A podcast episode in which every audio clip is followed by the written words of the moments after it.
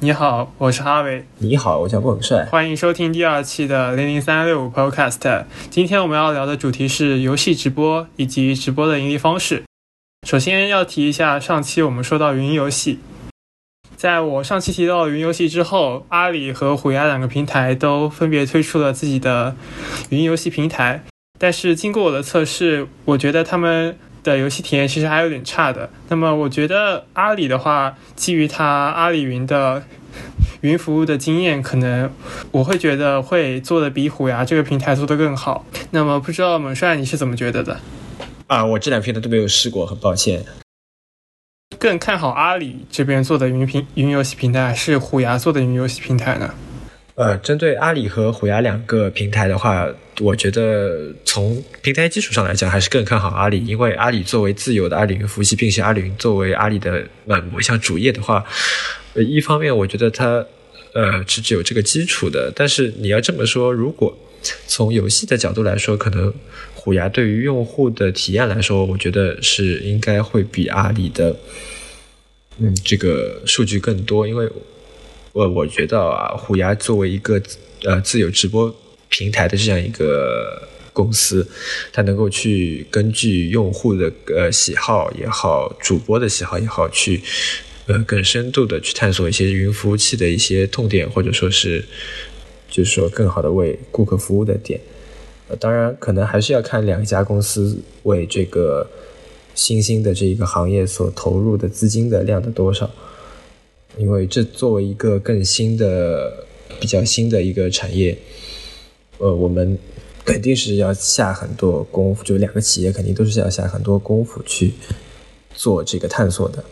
那你觉得这个云游戏平台在国内会成为一种资本战争吗？它会不会是说，呃，烧钱越多，那么越成功？烧谁谁钱越多，烧到最后谁才会胜利下来？我觉得这个东西还是要看之后，呃，因为。云主机这个概念是与本地的主机相概念相对的，我要看以后的游戏也好，本地的机器也好，一方面是游戏需不需要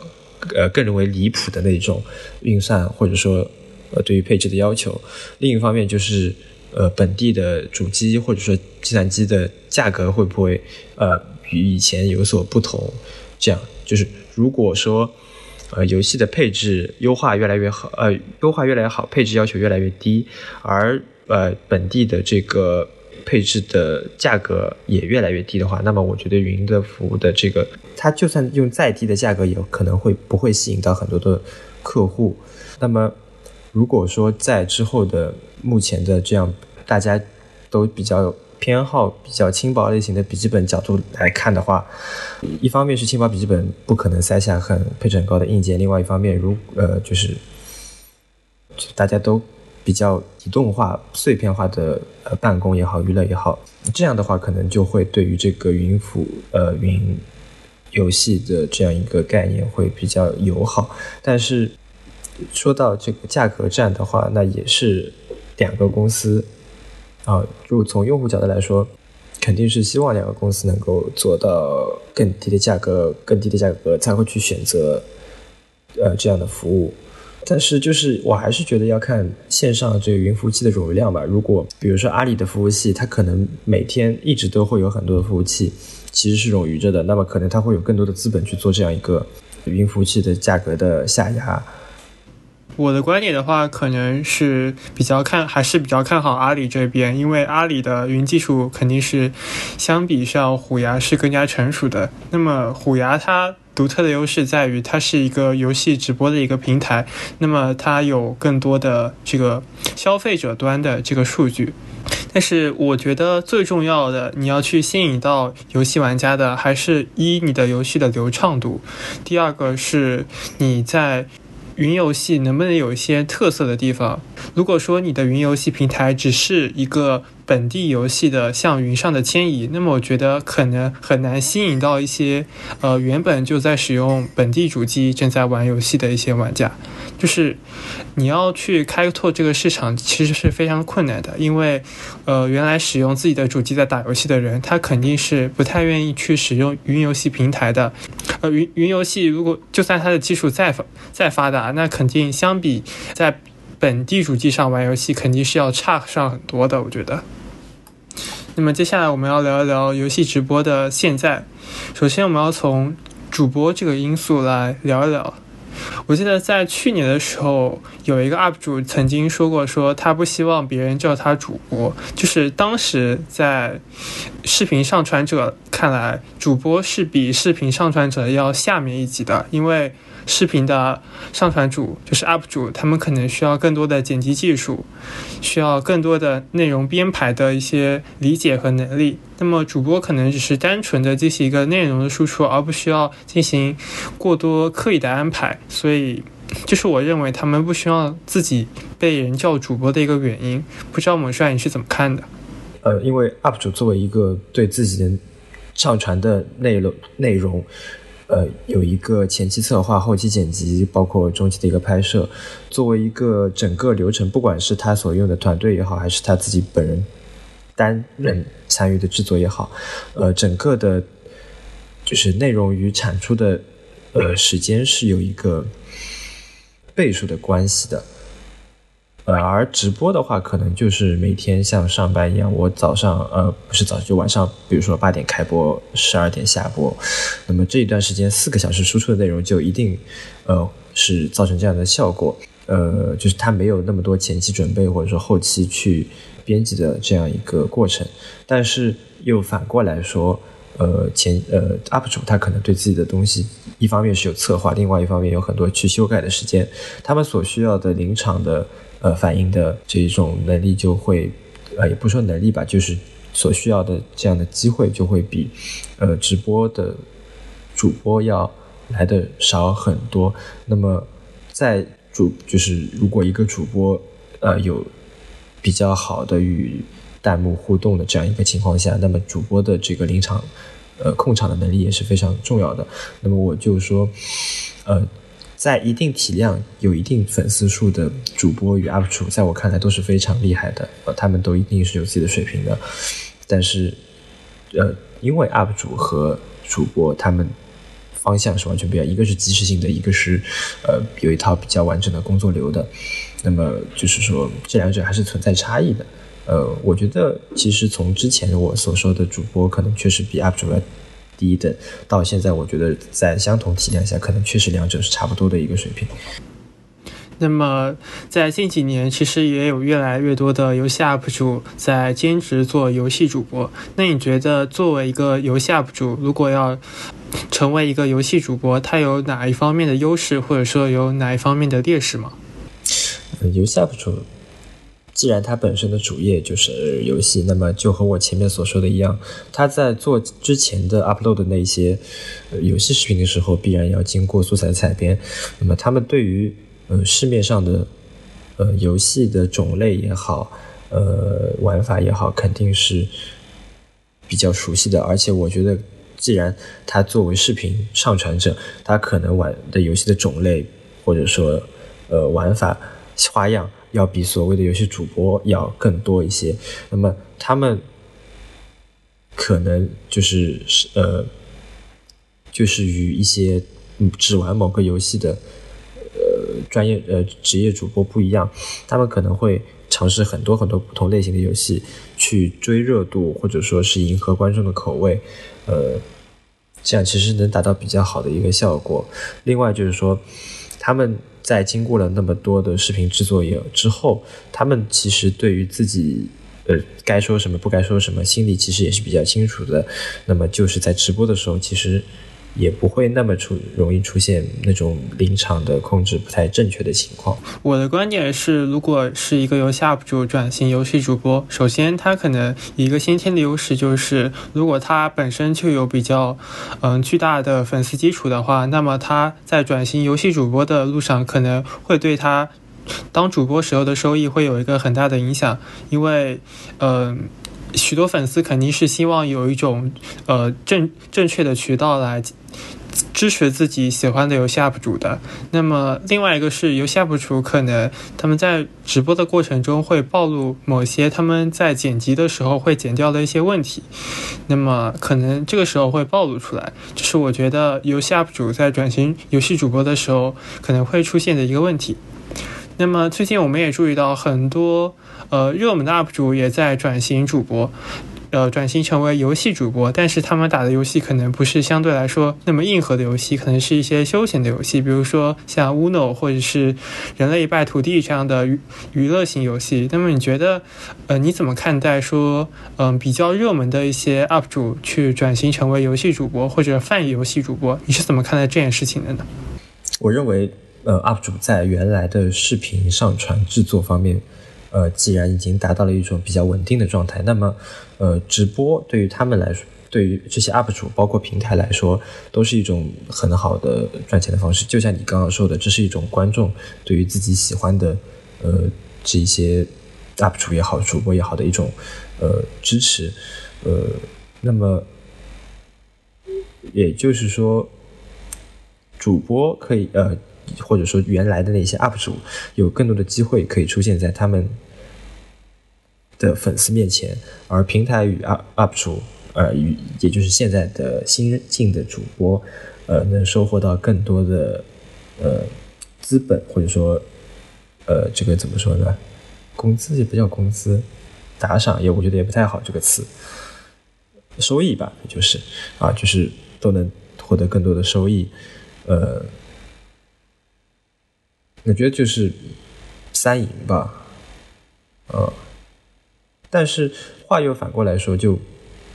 比如我现在知道的，但是我没有看过他们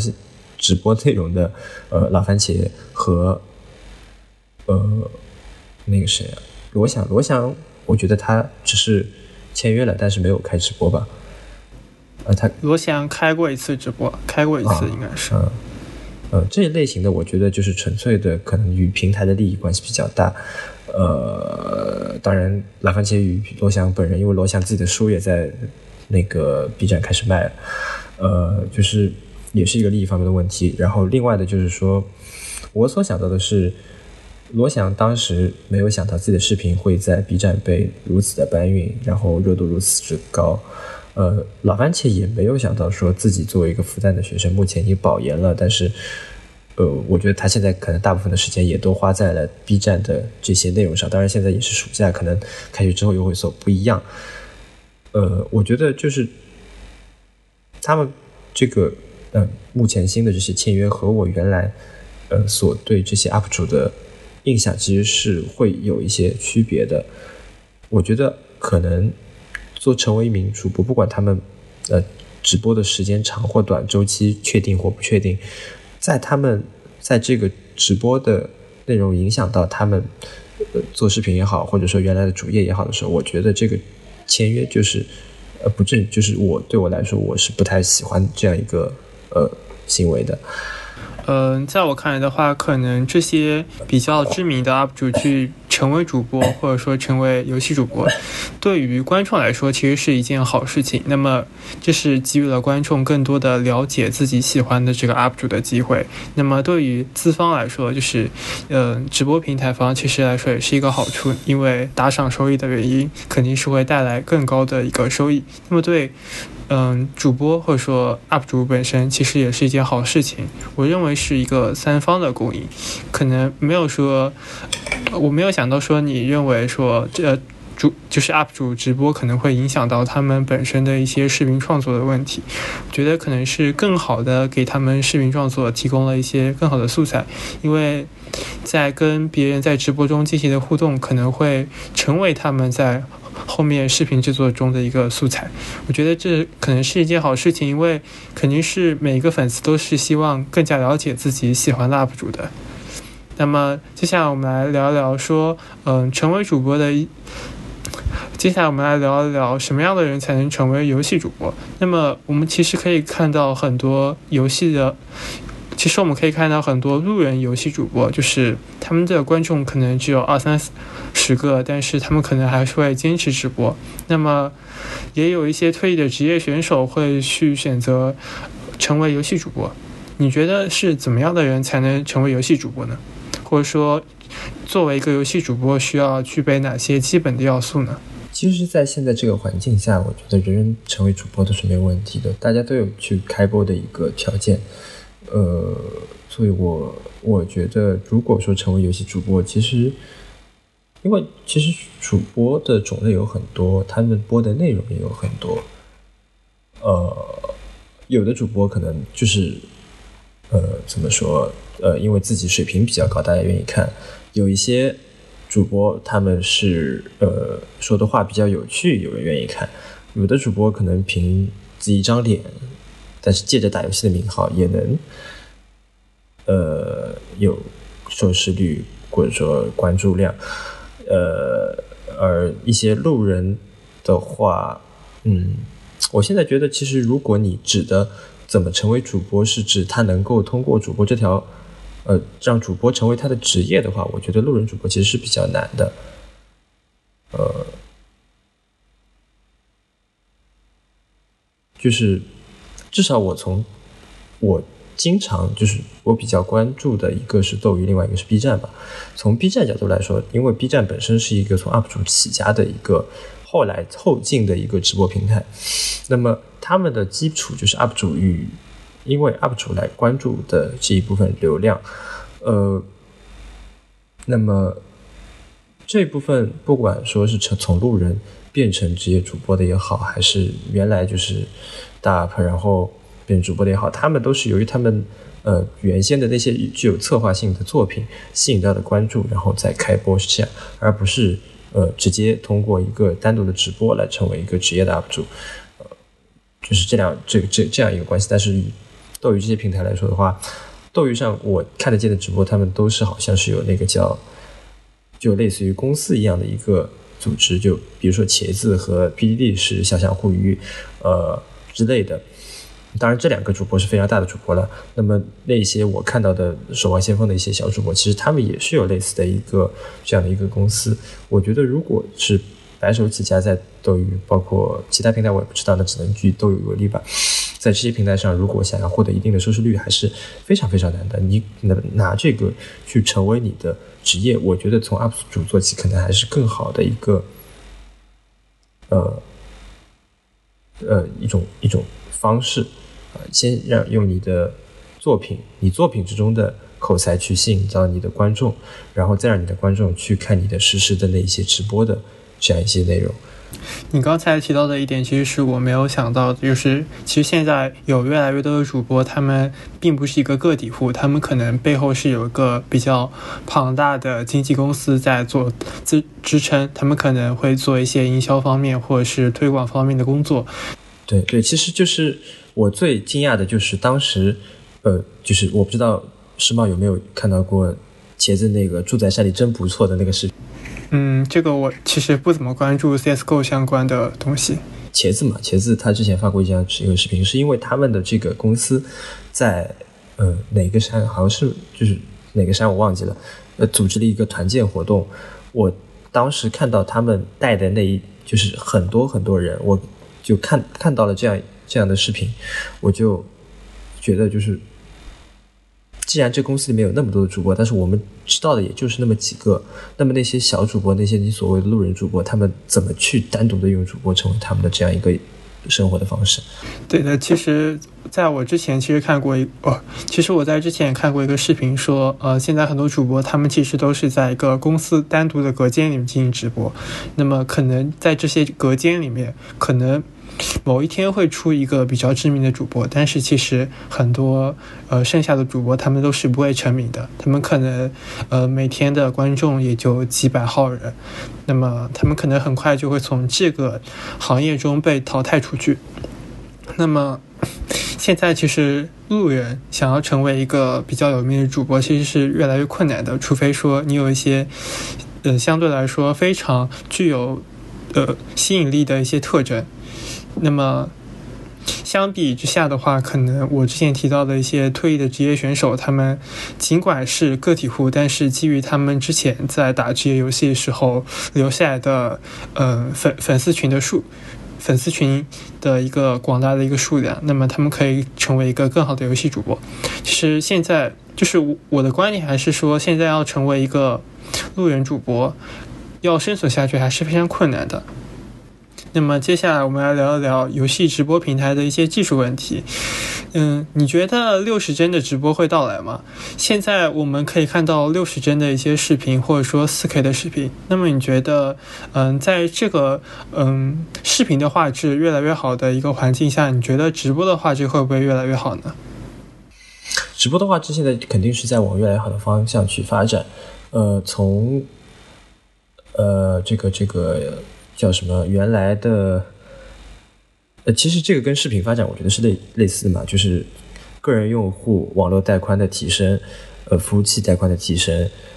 导致了呃，就是主播那边的上行端和我们观众的下行端两方面同时能够满足比较高的码率。我们可以也可以看到，就是现在主播它的呃码率的限制也在渐渐的开放，包括其实就跟视频相对的。呃，视频的 B 站开放 4K 的视频，虽然码率还是很低，呃，但是这是一个趋势吧？我觉得，在现在的设备，大家设备越来越好，手机屏幕渐渐也从六十帧的支持到，呃，现在九十赫兹啊，九十赫兹啊，一百二十赫兹的刷新率，呃，这样一个个提升的话，必然是要有应用的跟上的，你不能可能单单只是说应用在游戏本身，呃，就手机。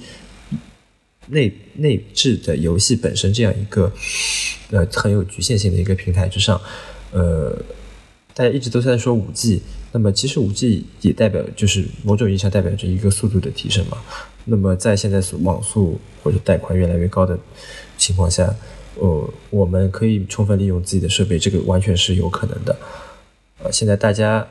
其实我们也可以看到摄影设备就是在不断的提升，那么。主播采集的，呃，主播自己的屏幕可能是两 K 或者四 K，呃，刷新率可能会一百四十四或者两百四都有可能，呃，他采集自己的画面这部分肯定是没有问题的。那么就是在直播平台在未来在带宽费用慢慢降低，呃，利益渐渐增高的情况下，我觉得是完全可会实现的。它不是那种技技术不技术的问题，它就是那种你钱够不够的问题。就是你认为说技术的提升肯定是会相比消费者这一端提升的是更快的，是吗？呃，对。嗯，可能你的观点是这样的吧，因为嗯，其实现在硬件的。嗯，整体的提升速度其实是越来越快的，但是消费者可能本身的经济能力并不能说很快的跟上这些硬件设备的更新。那么，我我觉得其实六十帧的直播会稍微慢一点到来，因为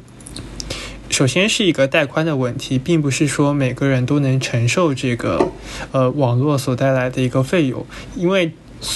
即使是现在五 G 已经出来了，但是五 G 资费的一个昂贵性还是摆在那里的。然后现在其实五 G 的一个布局还是相对来说没有那么完善的，可能在大城市的某些区域有很多的五 G 的一些呃基站，但是并不是呃布置在全中国的所有的地方。所以可能六十帧的直播是会到来的，但它并不会那么早的到来。而且我觉得六十帧的直播现在我看来还是没有那么重要的，因为直播其实更多的注重的还是一个，嗯，主播的一个节目效果，或者说主播所，嗯，显示的一些，嗯，他读到的一些心得或者他说的话。那么其实。画面本身的质量并没有那么的重要，就是相比主播在说说什么，那么其实看到什么其实没有那么重要的。我们也有看到说，呃，有一些主播是他只是在直播的时候放一张静态的图片，或者只是一张动态的图片，他一个人在那边说话，仍旧会吸引到很多人去看他或者听他说话。那么。可能六十直播六十帧的直播确实没有那么重要，因为其实我们现在在看六十帧的视频的时候，也没有感受到特别明显的一个差异，可能是我们设备的原因，那么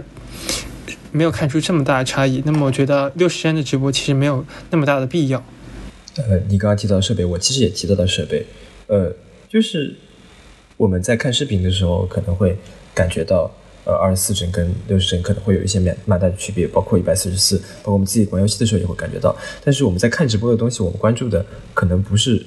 并不需要那么高的码率。我们看视频的时候会关注画面比较多的细节，比较多的内容。看直播，毕竟它是一个实时性的东西，它一眼即过，也不需要我们。它作为一个娱乐的方式，不需要我们像在打游戏时候那么全神贯注。它的帧率其实确实就是说没有那么高的要求。我们看直播的时候，其实是一个走马观花的心态去看到的，并不是非常在意说，呃，已经流过去的是那个画面的内容是什么，对吧？是，就比如，比如我并不要需要看清楚，说我我在呃 FPS 游戏当中，我的主呃我我看的直播并不需要看清楚这个它的运动多么流畅，我只要看到这里有个人，主播把他打死了，然后主播在说话在整活。这个就能给我带来快乐，而它跟我们自己玩游戏不一样。我们玩游戏的时候，我要看清楚，然后自己要去操作，就是他们是有一个本质的区别的。所以，他对这个帧率的要求还没有那么到高。那么，六十帧这个东西如果有观众一定会很喜欢。如果大部分观众能接受，它就是推出这个功能，观众可选，观众一定会很开心。但是，就是观众本身其实就没有那么高的必要。所以到现在，其实我觉得技术条件其实是已经完全可以满足的。呃，但是就是说，为什么没有推？就是因为这个就没有这么高的必要，这个原因也是存在的。就是说，如果他有，那么我们观众会称赞；那其实他没有，我们也不会有太多的抱怨的声音，对吧？对啊，因为我们就不在乎啊。对的。呃，那么接下来我们想，我想聊一点是直播机器人这个东西。呃，我最开始注意到直播机器人其实是在国外的一个叫 Twitch，嗯，大家会称为它叫老鼠台的一个平台的一个 Nightbot 的机器人。那么这个机器人的运行方式其实是，呃，这个观众在弹幕里面打。就是聊天框里面打感叹号加命令的一个方式，那么这个机器人就会在这个聊天的聊天的那个聊天流里面打出你所要的信息，比如说你打呃感叹号 DPI，那么显示就会显示这个游戏主播呃这个 FPS 游戏主播的一个 DPI，或者打感叹号 DUO，就是 double 的意思嘛，呃 D。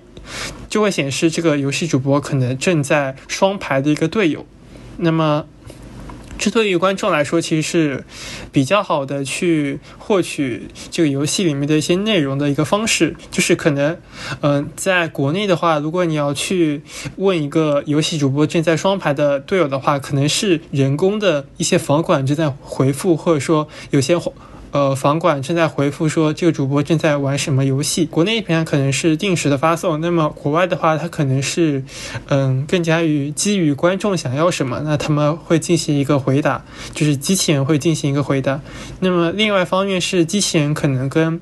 嗯，其他的一些平台会有一些联系，比如说，嗯，在退去某个主播，嗯，开启了直播之后，可能会有个机器人在 Discord，Discord。大家可以理解为是国外的一个类似于 YY 的一个平台，那么它其实它其实比 YY 会更好一些，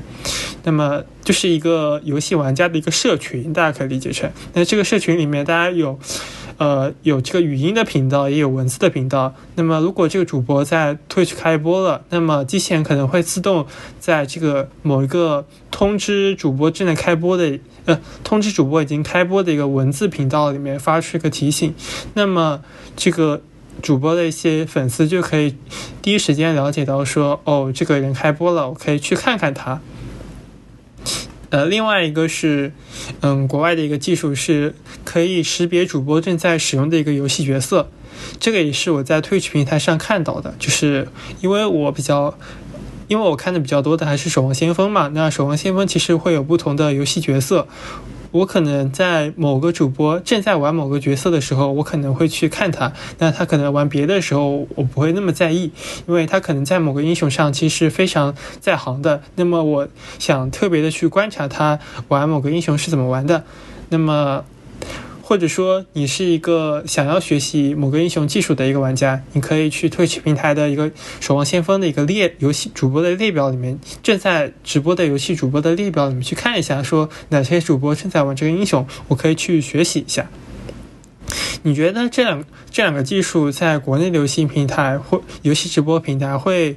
很快的上线吗？或者说还是游戏国内的游戏平直国内游游戏直播平台认为这是没有必要的呢？呃，首先我在国外的就 Twitch 平台，我就不是说比较少的，我看都没看过，从来没看过 Twitch 平台。呃，我觉得目前其实你说的这些，呃，国外的机器人实现内容还是比较简单的。一方面是回答观众的问题，另外一方面是回答主播的，呃呃，另外一方面是推送主播直播的信息。那么，呃，这两方面的话，目前基本上也像你刚刚说的一样，都国内是通过人工或者定时的形式来在实现。呃，就是现在你。说的这个显示 DPI 和呃显示双排队友这些，我现在看到基本上其实都是，就怎么说呢？嗯，我是觉得它，因为其实上一期我也说过了，我对于游戏这方面来说，我不是一个很硬核的玩家，我觉得它是纯粹的快乐，所以我并不会很关注这些东西，我只关注它就主播打的好不好，主播怎么怎么怎么怎么样。所以，这个 Twitch 的这个回答问题的机器人，我觉得国内平台可能不会推，国内平台可能也会觉得，就是受众还是很很少，他没有必要为了这一部分，呃，呃，怎么说呢？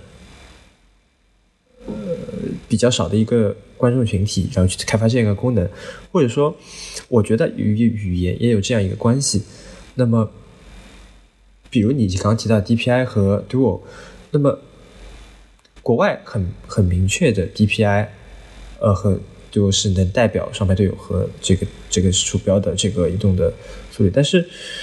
国内的话用中文，我 DPI 很多人一方面不知道 DPI 是什么东西，他可能会说你鼠标指针速度是多少，另外一方面是呃双排队友，他可能会打双排队友，那么就是。这个辨认词的方面可能会一定的影响，那么这个难道会有要主播自己去设置吗？那么很多设主播我觉得是没有这个呃能力或者说没有这个心思去做这个事情，他们他们会觉得我既然有房管，我房管在我的直播间里面是必须的，那为什么不让他们去做这些事情？呃，我我让他们去做这些事情，我可能还能拉近与他们的关系，我能够跟他们平时有更多的沟通。那么可能很多主播就不会去做这个事情，即使平台推推出了这样一个呃机器人的一个服务。那么对于推送来说，我觉得这个还是确实挺好的。就跟你刚刚提到的这个能辨识呃主播正在使用的角色，我能去根据这个角色，而不是单一的这个游戏的分类去找我想看的。你比如我从来就就守望先锋吧，还是守望先锋吧，我从来不管，比如说远视，比如说铁拳，我。我就不想看这些，我就是比较喜欢玩辅助位的英雄，那么我就可以去选择巴蒂斯特，或者说安娜，或者说小呃布布里吉塔去学习我想，或者说我去观看我想看的内容，而不是说我一定要去看那些呃大主播，因为更多人喜欢看呃输出输出型的选手嘛，可能去看原视这些比较需要操作的人会更多，就像我这些人人的就可能更容易找到自己想看的直播内容。其实我觉得这个对很多，呃，刚刚提到的路人主播或者说观众关注力比较少的主播来说，也是比较友好的一个东西。嗯，对于你刚才提出的说，这个观众可能不知道要打相应的命令是什么。呃，国外的一个解决方式其实是说，这个机器人它还是会定时的推送一个杠 help 的一个命令，告诉说你当你不知道要输入什么的时候，你可以去呃打一个感叹号 help 来，然后显示这个指令是什么。那么它这个指它这个 help 的内容里面其实会显示多种语言的，因为呃我比较会。我我有时候会去看一些就是韩国主播嘛，那他们这个命令里面其实也是有韩文的。那么这是我对你刚才这个问题的一个回复。嗯，接下来我们要提到的一点是直播回放这个功能。那么呃，在我注意到之前或者说这几个星期，其实呃哔哩哔哩这个直播平台它也是推出了一个直播回放的一个功能。那么你平时会看这个直播回放吗？嗯，其实是不会的。我觉得，我觉得我没有那么闲，就就是没有那么闲。其实，其实，在这个 B 站呃推出自己的这个直播回放功能之前，可能呃。呃，有一些嗯录屏组，他们可能还是采取一个人工的方式来记录主播的一个直播内容，那么有时候还要进行一个视频的一个分割，对吧？那么可能我觉得这个直播回放这个功能，对于一些粉丝来说，其实是一件好事情，或者说对于主播来说也是一个好事情，这是一个提高曝光度的一个好机会。那么。对于观众来说，可能他，呃，一方面是想特别的去回放某个直播中，呃，特别精彩的一些瞬间，可能是一个，呃，比如说游戏里面可能是个，呃，全明星对抗局，那比如说，对吧？呃，那么可能是一个非常有游戏，呃，游戏效果的一个场面，那么他可能想去回放的看一下。在之之前的话，可能还是要基于一个人工的分类，或者说人工的一个命名，那么，呃，粉丝才能去更好的找。到这些他想要看的内容，那么直播回放这个功能无疑是让，呃，观众们受益的，也是让主播受益的。另一方面，也是让平台受益的，因为如果观众愿意更长时间的留在这个平台上去观看平台上的内容，这个是给平台投放广告，呃，更多的机会，对吧？嗯，对。我想问，就是你。呃，你会去看吗？你看的时候，你会去寻找那些，比如说，呃，你知道今天在某个时间段，你的主播去播了某一个你特别感兴趣的游戏，或者有一个非常有意思的点，你会去刻意的寻找某一段这样一个内容吗？从就很长很长的一段这个回放的内容当中。嗯，其实有时候我会去看一下这些内容，呃，但是看内容并不是说我去特别的了解说哪个点可以看，我可能说，呃，在他们主播对应的录屏组在，呃，这个。嗯，视频平台上上传这个内容的时候，可能有些人会在这个评论区里进行评论。那么他们评论可能说，哦，某一段视频是特别有意思的。那么我可能会去刻意的看一下。那么如果是没有一些，呃，就是评论区里的人有一个刻意的评论，我可能并不会说错，把这个直播回放从第一秒看到最后一秒去看一下，到底有没有什么我感兴趣的内容。嗯。另外一方面，我注意到是，其实现在很多就是有直播平、直播回放功能的一些平台，他们其实有一点我觉得做的很不好，是他们没有选择性的将这个，嗯，观看直播时候，呃，观众发的一些弹幕能够导入到后期的一些就是直播回放里面。那其实有时候是会比较影响这个，呃，就是后来的观众的一个。嗯，观看体验的，因为有些时候是主播正在跟弹幕里的人进行一个互动，那么如果我们看不到观众的互动，我们可能对于主播说的一些话会不明所以。你觉得说直播回放呃要需要导入说直播时候的一些弹幕吗？其实我觉得就跟你刚刚说的一样，主播可能会跟弹幕在互动，但是再看回放那些人不会知道发生了什么。所以之前就是提到录播组的问题，录播组的话。它可能会传两批，一批是有弹幕的，一批是没弹幕的。那么，如果当直播平台推出了这样一个录播弹幕的功能的话，呃，我也可以选择随时的开启或关闭，就和我看视频一样。那么，既然它都是一个录播了，那它就是一个呃视频嘛。但是这里又会会出现一个问题：直播时候的弹幕和后来看视频的弹幕又会很难区分。那么，难道就是说要把后面呃看视频的这些弹幕完全的取消吗？就这是一个很矛盾的点，呃。对，我觉得如果按照直播的录播角度来说的话，可能，嗯，弹幕也是，就我还觉得还是挺需要的，因为如果不是单纯看技术的主播，他的弹幕里面其实还是有很多可以让你获得快乐的东西。嗯，现在如果说没有这个导入直播时候的弹幕，呃，主播的解决方式其实。呃，我看到是有这样的一个解决方式的，就是在他们进行视频直播的时候，他们可能会在画面的某一个角落去，呃，贴上一个这个弹幕里面的一个弹幕流，那么去在后期在直播回放的时候，那么观众也是可以看到当时直播的时候的一个弹幕的，这是他们提供的一个解决方式。那么刚刚我们谈到六十帧的高帧率的直播视频，包括直播机器人。那么我们还我还想到了一些目前很热度比较高的技术，在在未来对于呃直播的一些应用，我想到的就是苹果现在一直在比较呃努力呃推进的一个 AI 的一个使用，呃，那么我所设想的是未来可不可以呃通过一个 AI 的手段，将呃主播正在打游戏的一个实况展现出来，那么观众可以把主播呃投射在。自己的呃桌面也好，或者什么位置也好，以一个第一人称的形式去观看主播在那边呃进行玩游戏，或者说就是我能更全方位的看到主播的操作啊，或者是呃表情这样，因为目前其实都是基本上在游戏为主的情况下，都是通过开小的摄像头的窗来捕捉主播的面容和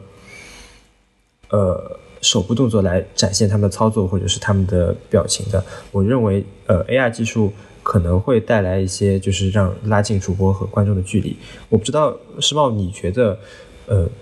有没有还有没有或者类似的这样的一些可以与主直播扯上关系的一些新技术？呃，或者说你觉得 AR 这个东西在直播这方面会不会有什么帮助？呃，我刚才听下来，你对于这个 AR 的理解可能是有点像说，我希望我成为一个是在主播坐在主播身边的人，看着他打游戏的一个人，对吧？就对，并不是单单只看到他的一个游戏画面，我可能需要看到他的操作是怎么操作的，他鼠标是怎么用的，然后他键盘是怎么按的。那么通过 AR 技术来提供更多，呃，说更，嗯，更加维度的一些，呃。感官，或者说我们能看到，嗯，有主播在直播的时候更多方向的一些视觉。那么，作为一个直播平台的一个观众，你去，那么你在同类型或者说同内容的主播中，你为什么会呃选择说呃你要看的那一位主播呢？你看中的主播的是什么呢？呃，就。我觉得还是两方面，一个是学技术，一个是获得快乐。那么两方面，一方面就是技术的角度来说，可能这个主播他是，呃，你刚刚说的现役选手，或者是退退役选手，或者说那些为了呃，就是在游戏的天梯内排名比较高的那一些个人玩家，也不是职业玩家，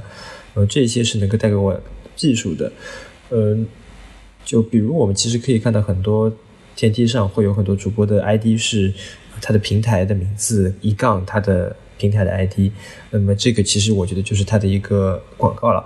呃，另外一方面看，如果是单纯生活快乐的话，就是其实很多退役，其实很多退役主播在水平下降之后，他们更多的就是吸引粉丝的手段，就是他们的快乐。就比如茄子，大家都知道有些这个。这个脏话或者说不太好听的话，但大家都很喜欢说。还有，嗯，守望先锋的铁拳玩家 Piva，他他什么济南屁王，对，他会他会有一些呃比较有趣的有趣的表现，就比如他会模仿大猩猩，对，呃，那包括就是两者的结合的比较好的，呃，比如说。呃，B 站现在的呃，也不能说 B 站现在，他也在很多平台待过。就是老易，呃，其实老易也是一个 UP 主和这个直播同时在做的一个人了。呃，那么就是他技术也有，他打 FPS 也好，打呃主机游戏也好，他的技术非常好。然后他很独特的说话的方式，呃，包括他的这个所用的一些语言，也能这让我收获到很多的快乐。那么。我觉得这些主播是我目前主要在看的，也是呃比较吸引我的。那我不知道邱世茂，你现在关注的主播是比较多的，是为什么呢？我可能关注关注的主播还是要分为两类，一个是技术方向的，可能是我更多的是看一些现役的职业选手他们的一些嗯在游戏天梯的一些表现，那么学习他们在嗯游戏理解或者是游戏操作上面的一些。嗯，技术。那么另一方面，可能看的是一些娱乐性的主播，更多的看的可能就是呃所谓的节目效果。那么有些主播可能他本身是打 FPS 游戏的，那么他有时候会播一些类似于 Uno 或者说斗地主之类的游戏。那么这个时候有时候嗯，可能他的呃玩这个 Uno 或者呃斗地主的时候表现特别的不好，或者说呃，将好的牌打得非常烂，那么这时候他就会成为大家所说的这个气人主播。那么这个时候，很多观众就会在直播里面说，呃，主播的不好。那么，呃，这个时候主播就会认为说观众犯病了，对不对？这这个时候其实是一个非常好的节目效果，因为其实。大多数时候，呃，观众其实并不是说一定要指责说这个主播，嗯，特别不好，只是一个比较开玩笑的一个互动而已。那么这些互动可能是，呃，像我这类的人比较乐意去看到的，因为我并不是那种会去跟主播互动的人。那么可能，嗯，在看别人跟主播互动的时候，会觉得比较有意思。那么，嗯，作为一个观看游戏直播的一个人，你会去看哪些类型的游戏呢？首先就是自己平时肯定是自己玩的比较多的游戏，呃，对于我来说，其实就是《王先锋》。呃，另外一方面就是我之前上一期也提到过，我比较喜欢玩那些通关类的游戏。那么我看这些直播可能会学到一些通关的技巧，或者说了解一些我可能没有时间或者说没有精力去玩的一些游戏的一个剧情，一个去做一个了解。那么，呃，其实现在也有一个词，就是云玩家，这也是我可能会去看，就是当前有一个游戏很火，但是我的电脑配置不够，或者说，呃，我没有没有没有足够的金钱去购买这个比较个价格比较高的游戏，那么我可能会去看主播去玩这个游戏，或者就是，呃，就是单独单纯的，呃，看到自己想去买，但是还没有。购买有购买意愿，想更多了解的一款游戏，就是就是这些类型。如果是我的话，我可能看的游戏类型的话，还是像像我们帅说的一样，可能说自己玩的一些游戏，或者是一些比较呃放松向的游戏，就是像我之前提到的一些什么斗地主、Uno 啊，什么什么大富翁之类的，嗯，这些都是我去乐意去看到的。那么如果说是我不太愿意看到的话，可能是一些。呃，类似于说恐怖游戏，那么这些可能是我不太愿意去看到的，因为呃，通常情况下，主播在这些玩这些游戏的时候发出的声音其实是非常大的，那么没有一个像观看恐怖游戏视频的时候有一个高能体现，那么呃，这个时候可能会对耳朵造成一定的影响，对吧？呃，你有没有一些不太愿意去看到的一些游戏直播呢？嗯，其实你刚刚说恐怖游戏，确实我也不太喜欢看，包括。还有一些我可能会晕的游戏，就是三 D 类的游戏，我也不能看，那那个属于不能看。呃，还有一些可能就是，其实斗地主和乌诺这些，我也基本上不看。如果要看的话，这些东西都是我在有时候晚上睡觉实在睡不着，我会就是用它的声音当做背景背景音来让我睡觉，我连它的画面也不看。就我，所以我也把这一类游戏归在我不愿意看的。呃，这些游戏里面，那么说了那么多关于游戏直播的东西，我想请问一下石梦，你对于游戏直播的未来是怎么看的？其实就像我们刚才提到的那几点一样，一个是主播，另外一点是技术，还有是观众这三点。那么我觉得这。在这三点上，其实呃，游戏直播都有它呃进步的空间吧。就像我们之前说到的主播，那么现在的主播可能是更加的往一个呃公司制发展，而不是一个个人呃个体户。那么他可能背后会有个很大的一个嗯经纪公司去帮他做相关的营销或者是呃推广的一个工作。那么我希望看到的是呃主播在。节目之外，他的一些呃动作，比如说有些主播可能会跟一些比较大的厂牌推出一些嗯合作项的一些节目，或者是一些呃广告合作项目。那么，这对于主播、观众、平台。都是一件好事情。那么，这是主播方面可能可以进步的一些方向，就是主播可以拓展自己的一个收益方式，而不是单纯的只靠观众打赏。因为观众打赏其实是一个非常不确定性的一个收益来源。呃，第二点就是刚才我们调到聊到一个技术，那么。呃，直播可能会往六十帧，或者说更高的帧率，或是更高的画质去发展。那么，我觉得更更大的方向其实是如何用技术来更好的服务主播以及观众。那么，主播可能有嗯更更简单的方式去开启直播，就是嗯，不需要在嗯直播的一些技术方面，就是使用什么软件、使用什么码率这些去投入太多的一些呃精力去，就是鼓弄这些东西。那么观众的话，可能在技术方面，他希望看到更加流畅的画面，更嗯更加就是在视听方面会更加出色的一些呃画面，给他们带来更好的体验。那么观众的话，可能我觉得现在观众其实非常的多元化。我觉得，就是在我看来，其实现在很多就是中学生、小学生，他们其实也是会看游戏直播的。那么我觉得，呃，或者说直播平台可以推出一些比较呃特殊的一些相相对的政策或者是方针去呃。防止说有些学生他们可能会陷入呃防沉迷，呃陷陷入对游戏直播的一个沉迷。我希望这些是嗯直播平台或者是呃他们的家长能做出的一些改变。呃，那么确实针对未来的角度来说，呃，一方面是直播平台如何生存，另一方面是直播平台如何发展。呃，也包括了就是直播平台在收获利益的同时，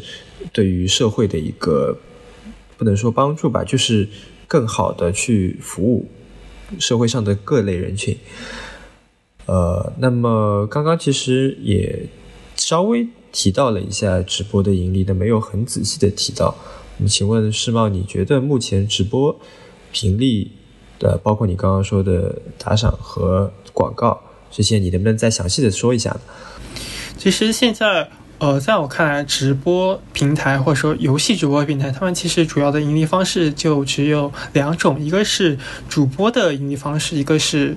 呃平台的盈利方式。主播的话，他可能通过。主要是通过三种渠道来，呃，盈利。一个是第，呃，跟一个直播平台去签订一个直播合同，可能说，呃，一个月我要播几天，或者说播播到一定的一个时长，那么我可以获得一个比较固定的一个薪资。第二个是还是通过，第二个是通过观众这方面的打赏。打打赏的话，可能会有很多种，嗯，像在，嗯，比。我们以 B 站为例子吧，B 站的话可能有一个嗯叫做直播的，就叫大航海的一个项目。那么类似于一个订阅项目，说你每个月支付给主播一定的一个费用，比如说呃九八呃一百九十八或者一千九百九十八，或者再往上级别的可能是一一万多的一个订阅的一个费用。那么你可以获得一个相对一点权益。比如说，你可以发一些特殊的弹幕，或者是在直播里面发图片。呃，像国外推取平台的话，可能是呃，你可以发这个主播特定一些表情包。就是在国外的话，他们呃使用文字的情况，其实相对来说国内会少一点，因为他们有一些比较公认的、比较搞笑的表情包。呃，就类似于我们国内什么地铁老人看手机的这样类似的一些表情包吧。这些是需要通过一个呃。订阅这个主播来进行一个解锁的，嗯，可能，呃，在国外的话，就是直播聊天，就是直播弹幕，并不是对于每个人都开放的，他们有些是需要订阅，你才你才可以在这个聊天流里面进行发话的。第三个可能是一些主播跟一些第三方的一些。嗯，就是合作项目嘛，他们肯定才会在他们的直播中对于某个项目进行一个推荐。那么，呃，第三方就是他们的甲方可能会给他们一定的费用。这是我认为他们现在的主播的一个呃盈利方式，就是一是直播的一个合同，呃，第二个是用户的一个打赏，第三个可能是一些品牌合作。那么，呃，平台的营业方式其实，在我看来的话，可能是两种，一个是广告。就是我们在看直播的时候，可能在嗯这个直播的一个窗口上面或者下面左右都有可能会有一些 banner 广告，那么这广告其实是一个非常大的一个收益。另外一个是跟主播之间的分成。嗯，据我了解的话，可能在国内的平台很多都是五五开的，就是主播收到呃一百块钱的打赏，那么平台其实是要拿掉五十块钱的，那么这是一个平台的一个盈利。嗯，在这个盈利的话，可能主播和平台他们其实是一个共生的一个现状，就是如果主播混得好，其实平台也是混得好的，并不是是说存存在一个平台赚的盆满钵满，那么主播一块钱都不会挣到，因为这个时候主播肯定会选择去别的平台去谋求一个更好的一个发展机会。那么大多数情况下，其实都是。主播赚得好，那么平台也赚得好，因为，呃，主播跟这个平台他们之间存在了一个五五开的一个分成嘛，对吧？那么主播混得好，平台肯定也是混得好的。那么文帅是怎么看这个平直游戏直播的一个盈利方式？你觉得就现在的盈利方式还有没有什么改变的空间吗？我觉得，呃，你刚刚提到国外平台的这些东西，我觉得是，呃，比较重要的一点。直播平台其实现在。呃，大家的思维可能都已经比较固化了，就是，呃，广告、合同和打赏三三三部分内容。那么，如何，呃，是就是怎么说，就是让观众投入更多的钱，主播和平台拿到更多的钱，那就是要在这个方面做创新。我注意到 B 站前一段时间，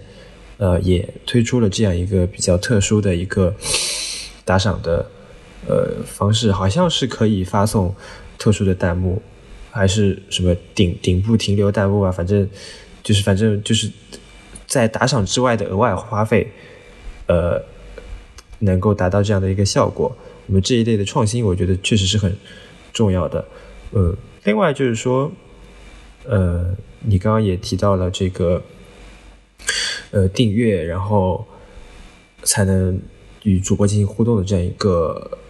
条件。那么国内其实我。目前了解到，就是说它会有一个等级的制度，比如说你需要花一个比较低的价格去，呃，获得你的你喜欢的主播的这样的一个特定的一个牌子，呃，然后有在牌子上会根据你签到的时间、观看的时间和你打赏的。呃，直播平台的免费礼物和付费礼物的这样一个多少，来给你进行一个等级的划分。那么这样一个等级的划分，会给你带来一个呃比较呃，就是你的不一样的权益，是你弹幕的不同也好，或者是你可以发言的次数频率也好，这样的不同。呃，这样其实也是一个呃吸引呃啊，包括还有就是说，你打赏的数量会在呃。页面上进行一个排名，我觉得这对于那一些比较希望在主播那边有存在感的观众来说，是一个很好的吸引方式。嗯，另外来说，我觉得直播平台它的你你打赏的金额其实是我觉得是一种储值的行为，你把钱要存在这个直播平台里，呃，然后再一点点的去打赏给你的主播，而主播每呃每次收到这个工钱，就是说或者说收到打赏，也是以月进行单位。去做结算的，那么主直播平台其实在这个过程中其实是拥有了非常大的现金流的。那么这一部分现金流如何平台如何去利用，我觉得是他们作为平台如何去盈利一个比较重要的点。包括其实呃，也可以用一些这些现金流做对主播进行一些鼓励，就是对直播技术也可以做一些调整。